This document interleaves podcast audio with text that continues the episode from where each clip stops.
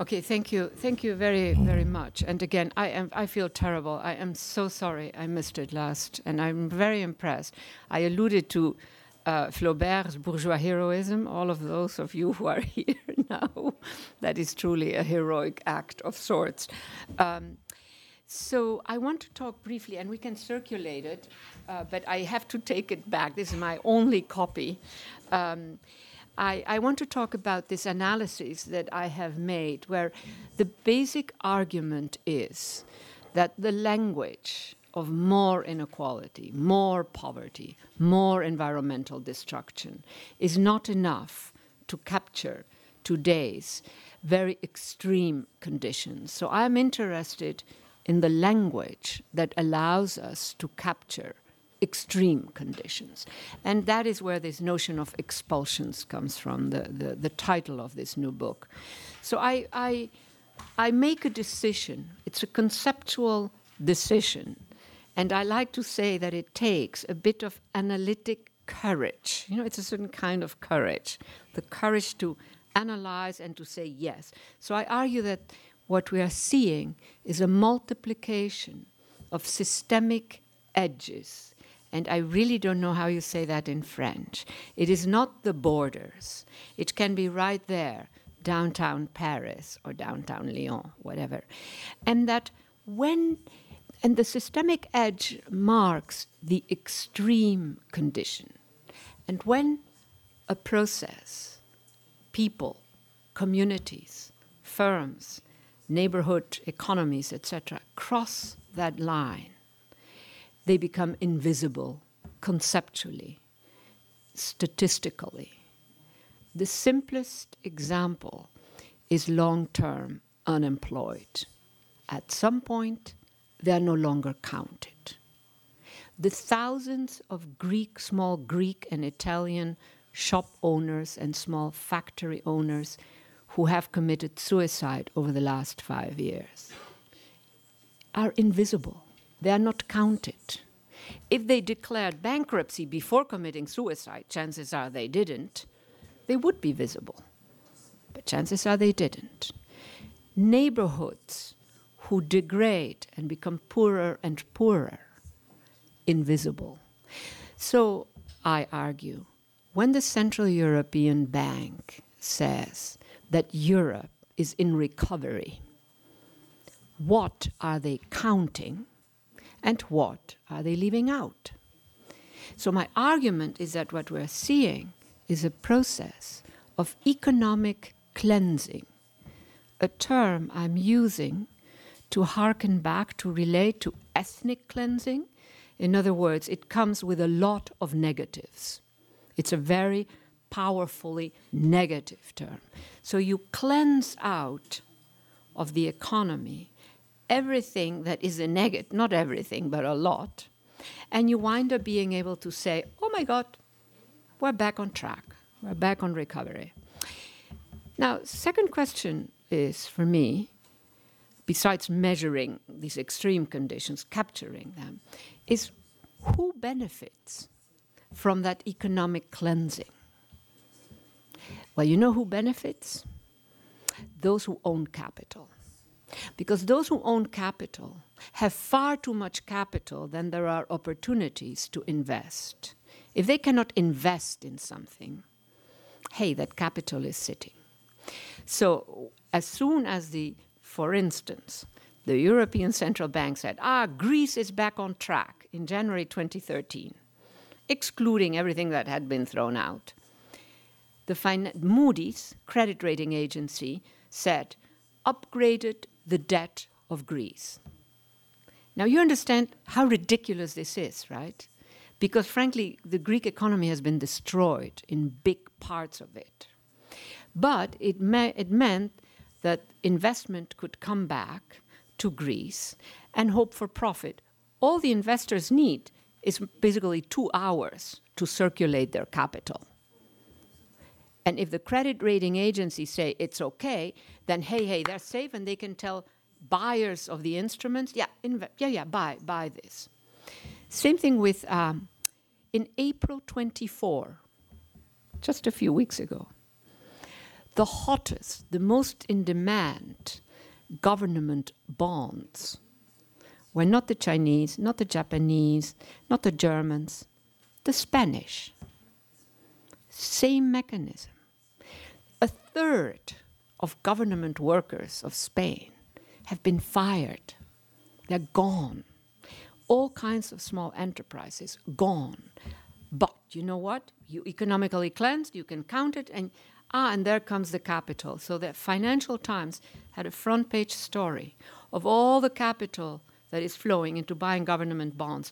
Mind you, they buy it, own it for two hours, perhaps, and then they sell it, and they're out of there. So these are the kinds of mechanisms that I think, and this is just in the economy. You know, there is there is more. That I think we have to find another language than the standard language of how we measure economic growth. Now, let me very briefly uh, illustrate the same dynamics, but for the case of the environment. And I'm going to stop a minute. Are you all with me? Do you follow what I'm saying? Yes? Anybody a doubt? Because I would rather clarify now on this economic stuff before I move into the environmental stuff. Everything clear? Ah, perfect. How nice. I love you as an audience, little adorable audience. Uh, now, the, for me, the, my biggest contribution in this book that I hope is circulating around there is the, using the environmental case as a case that forces us to develop new language to capture what is happening. You know, in the economy, it's always a bit ambiguous. So, that chapter is called Dead Land, Dead Water. Alors, terre morte, eau morte. Je ne sais pas si on dit ça en français, mais quand même. So, dead land is a very, let me just clarify in English, that's a very strong term. Dead land. And, um, and here, let me just start again with an image, with a concrete image. So, I look at a lot of situations in the world that are extreme. They are also that systemic edge. And let me just talk about two examples. Norilsk in northern Russia is the biggest nickel producing complex in the world. It is extremely polluting, destructive. It has a long history. It's a communist history, a deep economic uh, and, and, and uh, cultural communist history. It starts as a gulag, a forced labor camp. It becomes property of the state, and etc., etc. And then I look at the gold mines of Montana. They have a deeply capitalist history, always avoiding the law to make a bit more profit, violating a bit at the edges, etc. And I, I argue do I learn more from what they mean today, these two cases. If I say, ah, oh, the communist history of this one, the capitalist country of this one, or do I learn more if I go to ground level, de theorize, and look at the capacities to produce environmental destruction, and I use that capacity, you know, in a in this case a negative capacity. Do I need to know the whole history of communism, do I embed it in that? No. All I need is at ground level to understand the particulars of that capacity to destroy. So then I do that with a lot of things, and, and I argue that, and I argue that for the economy as well, that we need to get back to ground level in order to re theorize. We need theory theory, theoria for the Greeks, is seeing, but it is seeing what this eye, our little eye, does not allow us to see. But the way we are seeing today is, I think, increasingly inadequate to capture that which has crossed the systemic edge. So I am in, interested in this vast zone that is on the other side and that becomes conceptually invisible to us. That needs to be marked. Huh? So I, I, um, I look, for instance, in this chapter at the vast stretches of dead land. And I look at dead land in areas where we think everything is going fine. The United States, the Midwest of the United States, often thought of as sort of the bread basket of the world. It's a very fertile agricultural land. Vast stretches of it are extremely hot. That means that Earth is dying. But you know what? The maps of the United States that we show to our kids in kindergarten or whatever throughout the school, they pretend that everything is fine. Not, not pretend, we just don't think about making visible what is destroying. The Sea, the Sea, which was once the fourth largest freshwater, sweetwater lake, is down to 10% in the last 30 years, well, actually 20 years, down to 10% of what it was. But the maps show the Aral Sea as the full sea that it is. Now, these are very simple examples, huh? but the point here again is what is it that we are not seeing? How are we representing stuff? Now, uh, so, so one of the things that I do in, in this book is I, I, I go to the scientific literature inevitably because the scientists know this. That is where you find the facts. And I, I for instance, they have counted how many dead water in coastal areas, how many stretches of dead water. There are over 440, latest count, in the world. Invisible. Imagine if we put on our maps the geographies of destruction and of death, of natural environmental situations. I mean, we would look at the world differently and we would understand visually in an instant the argument that I make, which is the need to go back to ground level in order to re-theorize from the facts on the ground. So if you think of the of the the way our interstate system intergovernmental, how they are addressing the environmental issue. Carbon trading is the main mode. They're out. Well, I said that already. They, they are sort of in a, in a zone that has little to do with where we are at. They simply cannot. The categories of the interstate system, which dominate the discussion in the social sciences, they cannot capture what is going on. So again, I, I, I how much time do I have? I don't have a clock. 15 minutes. 15 minutes. So, um, so those are sort of the empirics. Now, I, I don't know that I have time to slow. I was going to talk briefly that in the I thought maybe some of you would be interested in this, but I'm not sure. That in my in my research and theorization practice, I have come to understand ex post and eh, not ex ante. I didn't start, but for the last few years, that I sort of to do the research that I do, which is about discovering, not replicating. Huh? What dominates in the social sciences is replication, that you retest an existing piece of knowledge in order to establish if there is something wrong, perhaps, or something that was not added. I am not so interested in that.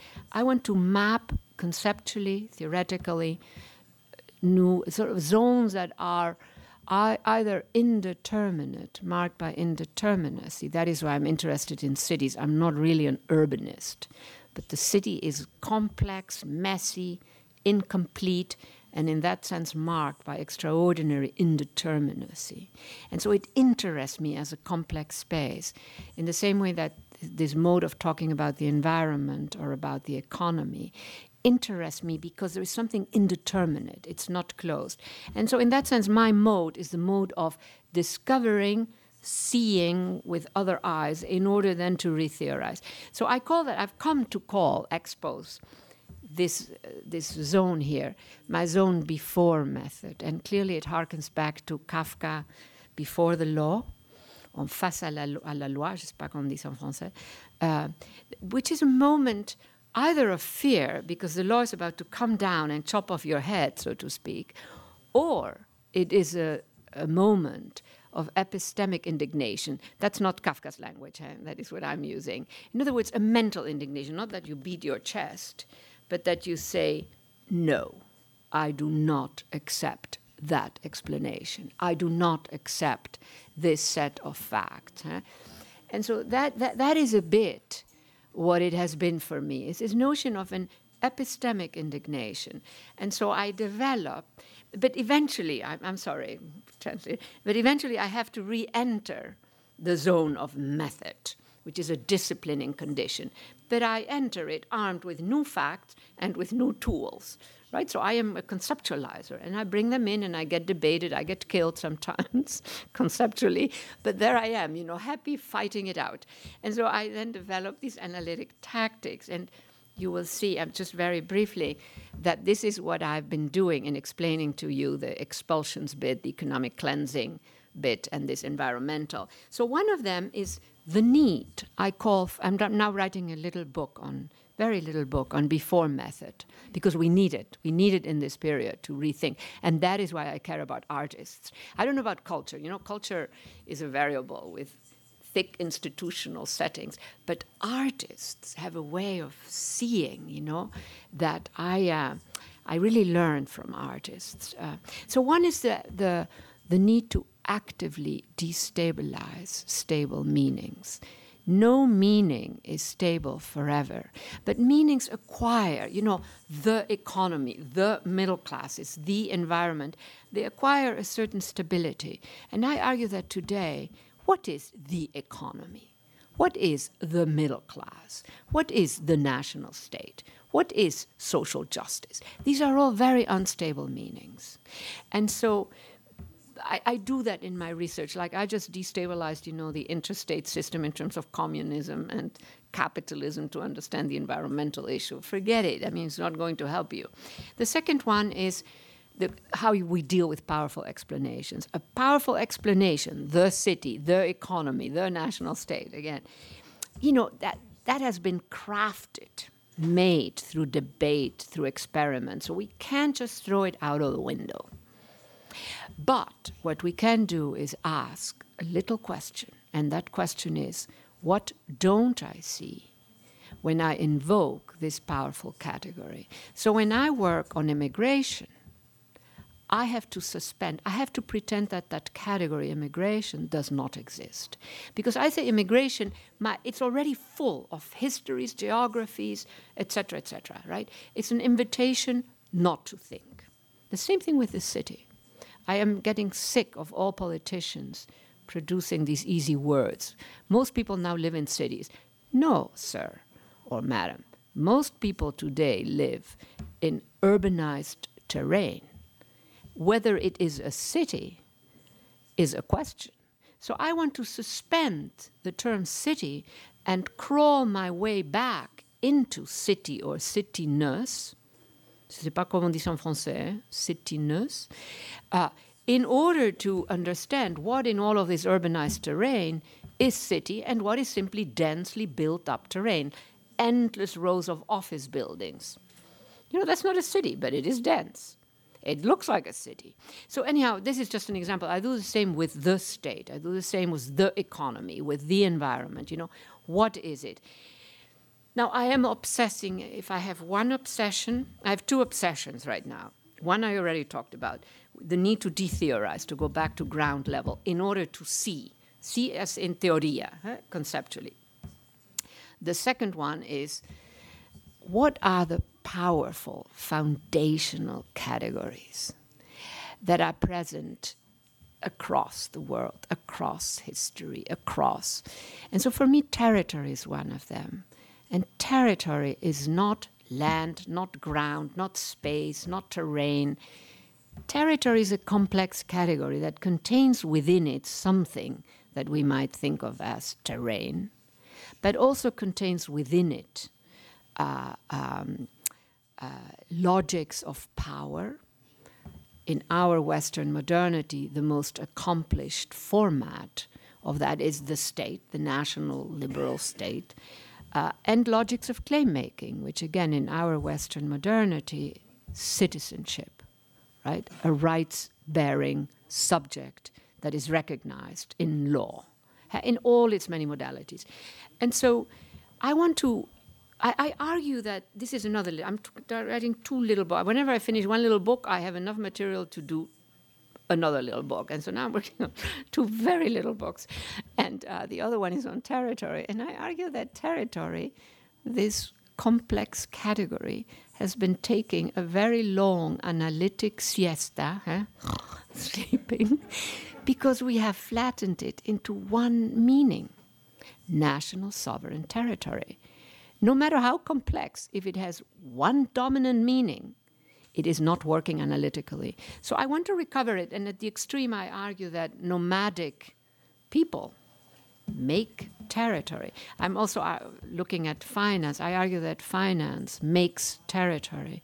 That cleansed economic space is one version in which t- finance makes territory. So it is much more than just an operational zone and that is where the legitimacy comes out, etc. So I don't know if people are still with me when I mentioned this last part on finance, but if you're not, it's okay because I have my own way. Now, and, and then the final point. By the way, I should say on territory, my what I think is my best book is my territory authority rights book, which took me nine years, and. Uh, and I, I'm taking a footnote. So that book got translated into more than 20 languages. In most languages, they kept the original title, which is a very ambiguous title. It's not a good title for a bookseller. Hein, celui qui veut vendre le livre. Territoire, autorité, uh, and territory authority right. I, I mean, it doesn't say anything. And uh, the subtitle was from medieval to global assemblages. That was, but um, two languages changed the title: France and Germany. And Germany called it das Paradox des Nationalen, the paradox of the national, the Germans with the national. Guess what the French called it? Critique de l'État. Because, of course, for the French, it is the state. And I just love that. To me, that's like, but that tells you the ambiguity of that title, right? Territory, authority, rights. My God, it could be anything, right? Anyhow, but, um, but so territory is a category that I'm really, and the ground level bit now, the final is the making of it all. Now, I have exposed, huh? understood that. I'm really interested in how complex, often, uh, I mean, non material conditions are made. So I argue justice is made, injustice is made, uh, power is made, powerlessness is also made. Anyhow, I could give you a very long list, right? Now, focusing on making is definitely mea culpa, mea culpa, mea culpa, a partial approach, right? Because there are genealogies of inherited meanings, there is a lot more. But I'm just particularly interested right now, and probably I have been throughout, in how we make, and that is why in this book, Expulsions, I really look at how we reconstruct, about how we remake all kinds of foundational conditions. And so I have to end, I think, right? Do I see? No? Another 10 minutes. Okay, great. Because then what I I mean I have some fantastic slides to show, but I think that that what I would rather allow for right now and then I can keep on talking about my stuff is if anybody has a question. If you don't have questions, no but, but if anybody has a question, then this is a moment to ask a question. Yes. And tell me who you are. I'm just curious. Uh huh. Uh huh.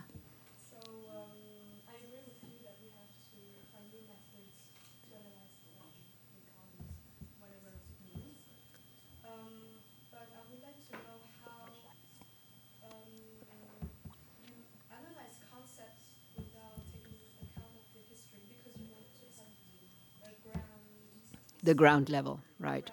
Yeah. for example, intellectual um, is, um, is is a concept that is different or maybe unstable. Yeah. When we take um, in account the different cultures. Right. Um, also, the environmental protection is also different. Right. No, excellent question. I, yeah, that, that's a very good question. So that is the stuff that I analyzed in my territory book. So I the the the territory book. The question that organizes my effort there is uh, how do we know? No, how does it happen?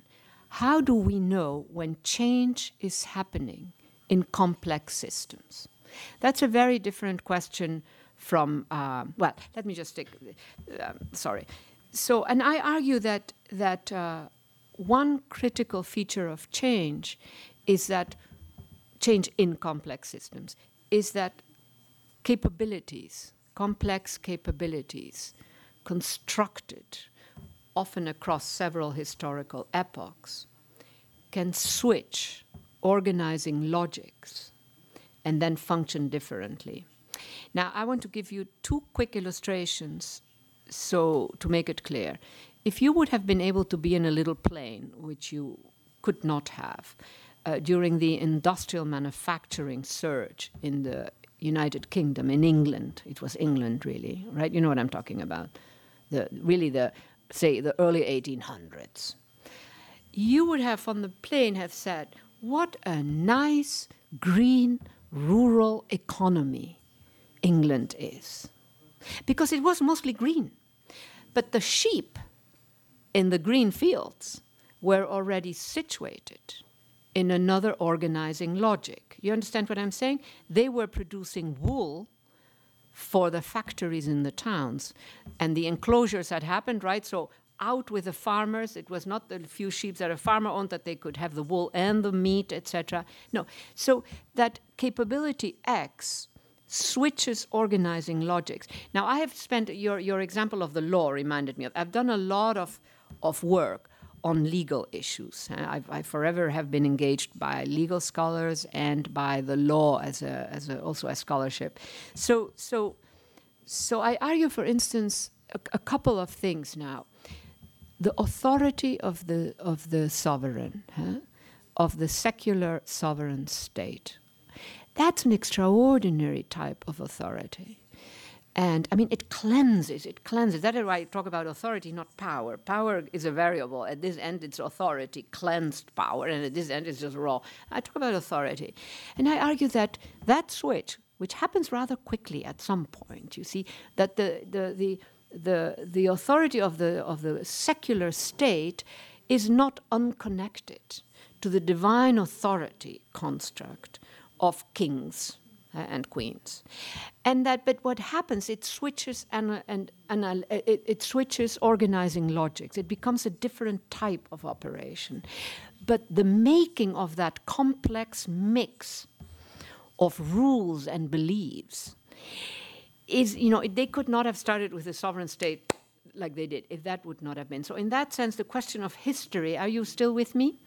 Uh, right? The question of history enters, but I don't enter it as historiography. I enter it in terms of taking complex capabilities. I don't know if people are totally with me here, but um, the other example, the rule of law. the rule of law was critical in the making of the national sovereign state. The rule of law becomes critical in the global era to legitimate all kinds of underminings of what had been the rule of law as something that pertains to the national state. Is it clear what I'm talking about or not?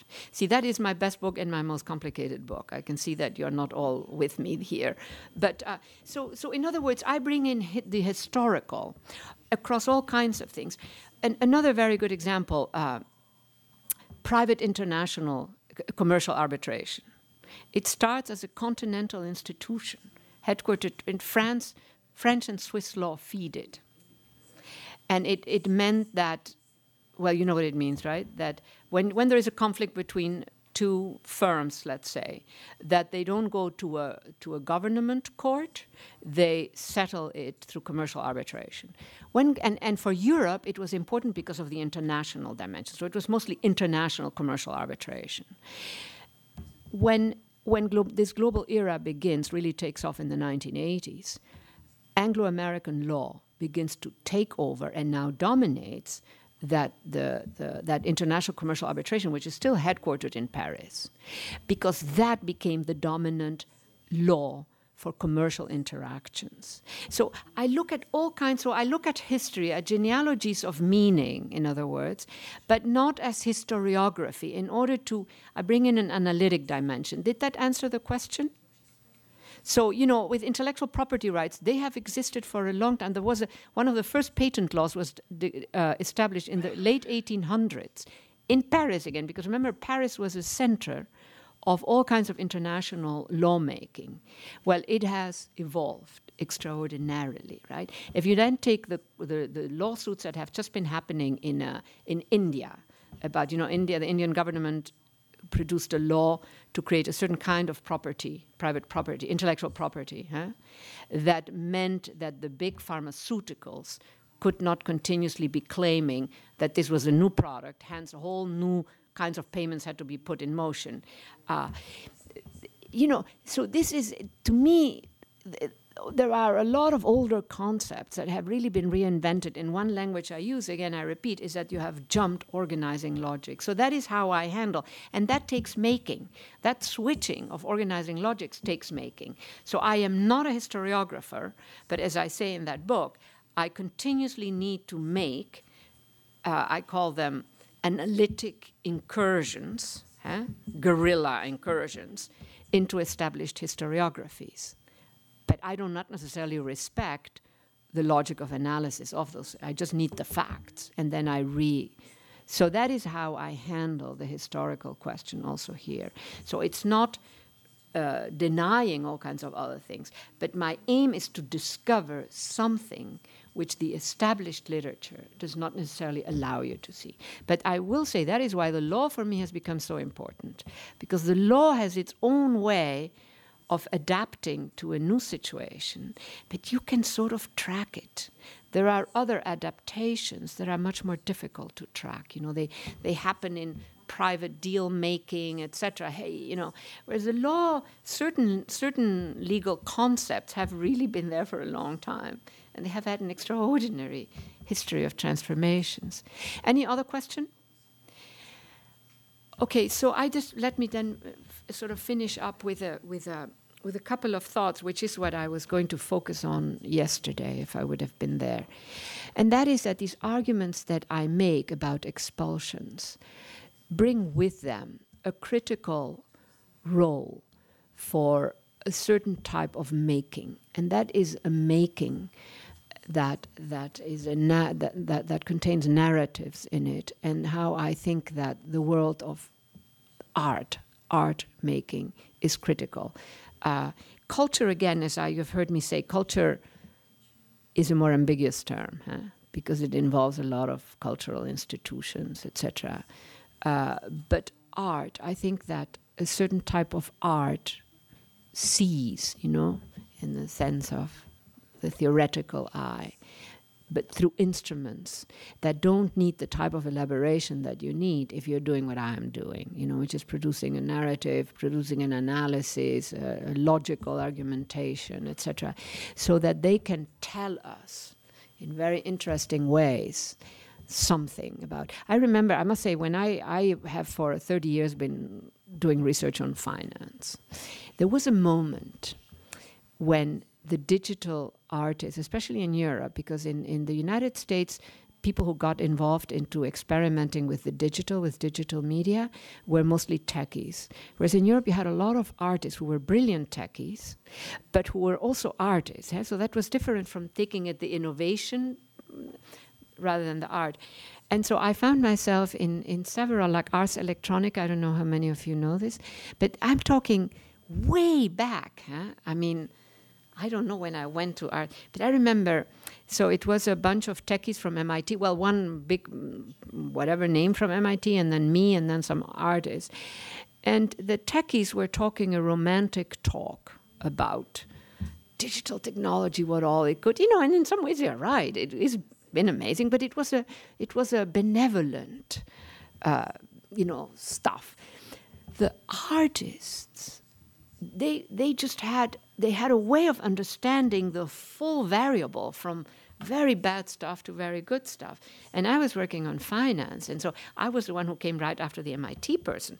And I said, Look, I think all of that, what you're saying, is great, but let's look at some sectors that are in the vanguard of the innovations, and finance was one of them, of course, right? I mean, there was a time when when um, when the scientists dominated. But by then, uh, this is right before the World Wide Web comes on. Huh? But by then, finance was the one who was guiding finance and everything that had to do with billing. you know, how do you charge money? Those were sort of the. And so it was just such an interesting encounter. But again, I was struck by how the art, I was doing work on finance, so I had a very often negative perspective, not a romantic perspective on digital technology. You understand what I'm trying to say here, right? But the artists, they were way out there up front. And since then, I have been very, very, remained very connected to some of these people. So there recently was a big event in Amsterdam on, uh, on money. Money is a big subject now from, for the digital, for digital artists and digital analysts and it was amazing. I again i learned so much about how these artists that work in in the digital medium how they think about money. I mean it's just brilliant some of the stuff that comes out. It's much better than some of the experts on whatever you know who were who are not artists who were talking about money or the different kinds of coins that were making bitcoin being the most famous one right? They sort of flattened it into the instrumentality of an exchange medium whereas the art is a whole other histories in the making anyhow. Um, so so just to conclude, I do think that what I'm trying to map and sort of detect, discover in this uh, in this new little book, I think that there is an incredibly important role for the zone of art and culture to contribute to that. You know to we need if if if what i'm arguing fits some sort of actual reality i of course think it does then we need whole new modes of rhetoricizing and representing and capturing, etc., were the domain of art, culture, literature, poetry, you know, to me they are critical because the problem with my kind of speech is that ration- the rational has to dominate. You know, you have to be a bit of a Cartesian to make your argument. So you are inevitably, you know, cleansing a bit there. Whereas the artist can just blow your mind. My son is an artist, I should confess. He's a, he's a, the the he does digital art. He did the cover, which is layers and layers of information, code, etc., to produce that image. So so um, so I just want to leave you with that thought. How is that? A very informal ending for a very informal little talk. Thank you very much.